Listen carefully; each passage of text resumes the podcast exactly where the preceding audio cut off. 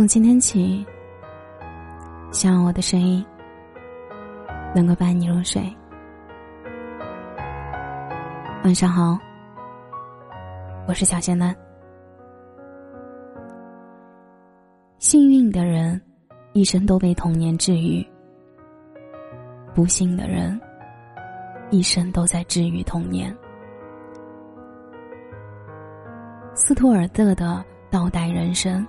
这部电影让我看到，原来有些流浪汉或者坏人，是被迫变成现在这样的。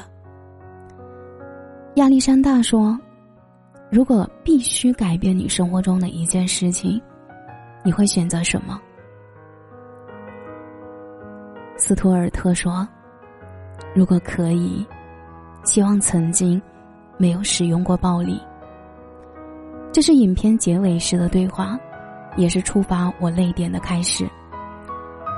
影片已播放，斯图尔特的录影带开始，低沉、断续、乏力的声音，只是有些好奇他是一个怎样的人。然而结尾再次播放时，我才体会到，那是他获得解脱和自由的心情。隐隐有些心疼他。影片采用倒叙的方式去讲述了他的人生，通过亚历山大提问成年第一次进监狱的原因，再揭开他童年选择流浪的原因。我们就像一个听故事的人，他说的事情让你觉得有趣、搞笑，但是越讲越深，慢慢开始为他悲伤。大概十一岁的时候，他经常被。同学啊，哥哥，侵犯，没有办法之下，他选择去福利院。可是连院长也这样对待他，这是他一直迟迟不愿意开口诉说的事情。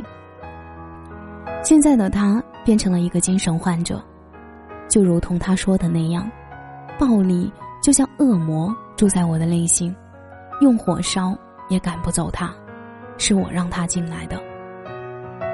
在他用头撞击同学的头时，那天发现了暴力可以保护自己，但他真正渴望的是被爱。他一直在愧疚的是自己没有勇气走出这个阴影，就像他所说，很多人可能都曾经像他一样，甚至比他更惨，但他们都挺过来了，并且过上了正常的生活，可是我没有。他没有去把这一切的错归咎于他人，最后他因为难以控制情绪和暴力，最终选择了自杀。我想那一刻，他是选择了自由和解脱，他是快乐的。我心疼他，同时感到难过的是，斯图尔特这个角色是根据真实故事改编的。曾经以为。艰难的经历会让一个人成长，可是我也忘了，并不是所有人都能那么乐观和坚强的去看待那些不好的经历。童年是成长的一个阶段，对往后形成的世界观、人生观、价值观，都有着一定的影响力。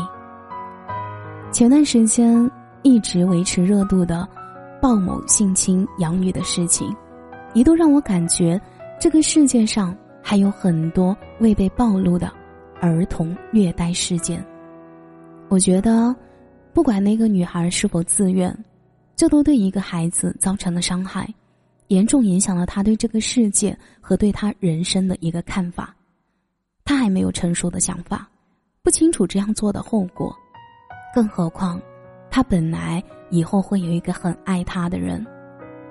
可是被鲍某这样的。人给摧毁了，他需要说服自己去理清这一切，想走出那个阴影，存在会做出亲密动作来让这一切看起来合理，不然在理不清的情况下，他就像斯托尔特那样开始自毁，又是一场悲惨人生的上演。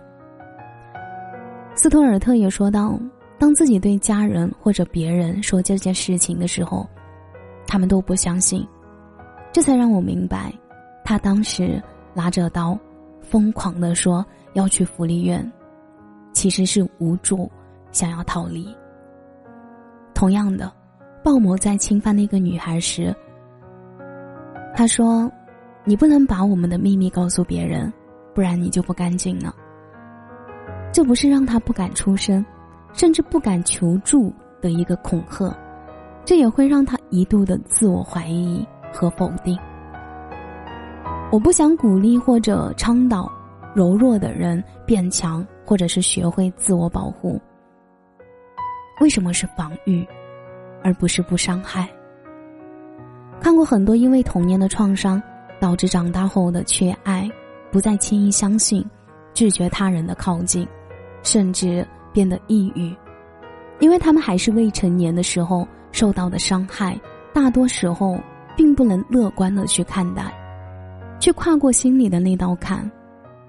就连说出这件事情，都需要很大的勇气。我希望的是，不管什么原因，都不要去摧毁一个孩子的童年，他应该充满欢笑、快乐成长的。善良，在任何时候都不该被抛弃。不要选择做一个坏人。春天来了，给生活，给他们点希望，可以健康快乐的成长。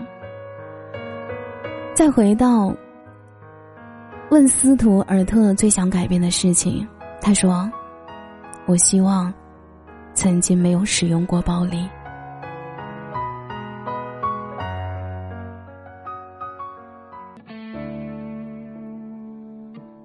感谢你的收听，我是小贤的。如果你刚刚喜欢我的声音，记得点点关注，给煎蛋五星好评哦。节目的最后，祝你晚安，有个好梦。你看车辆穿梭。远处霓虹闪烁，这多像我们的梦。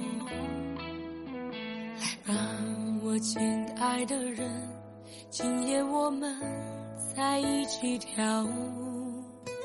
来吧，孤独的野花，一切都会消失。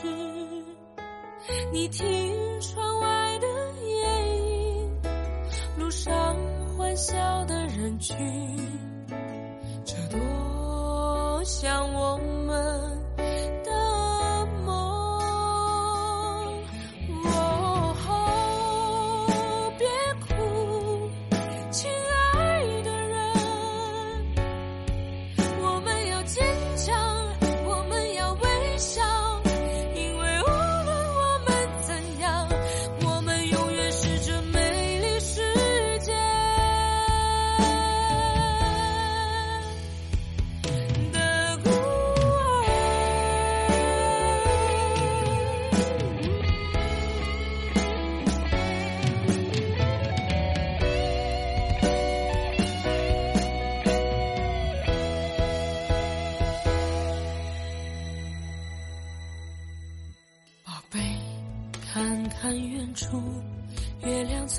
荒野上升起，求你再抱紧我，我感觉冷，我感觉疼。你看车辆穿梭，就像在寻找什么，他们就像我们。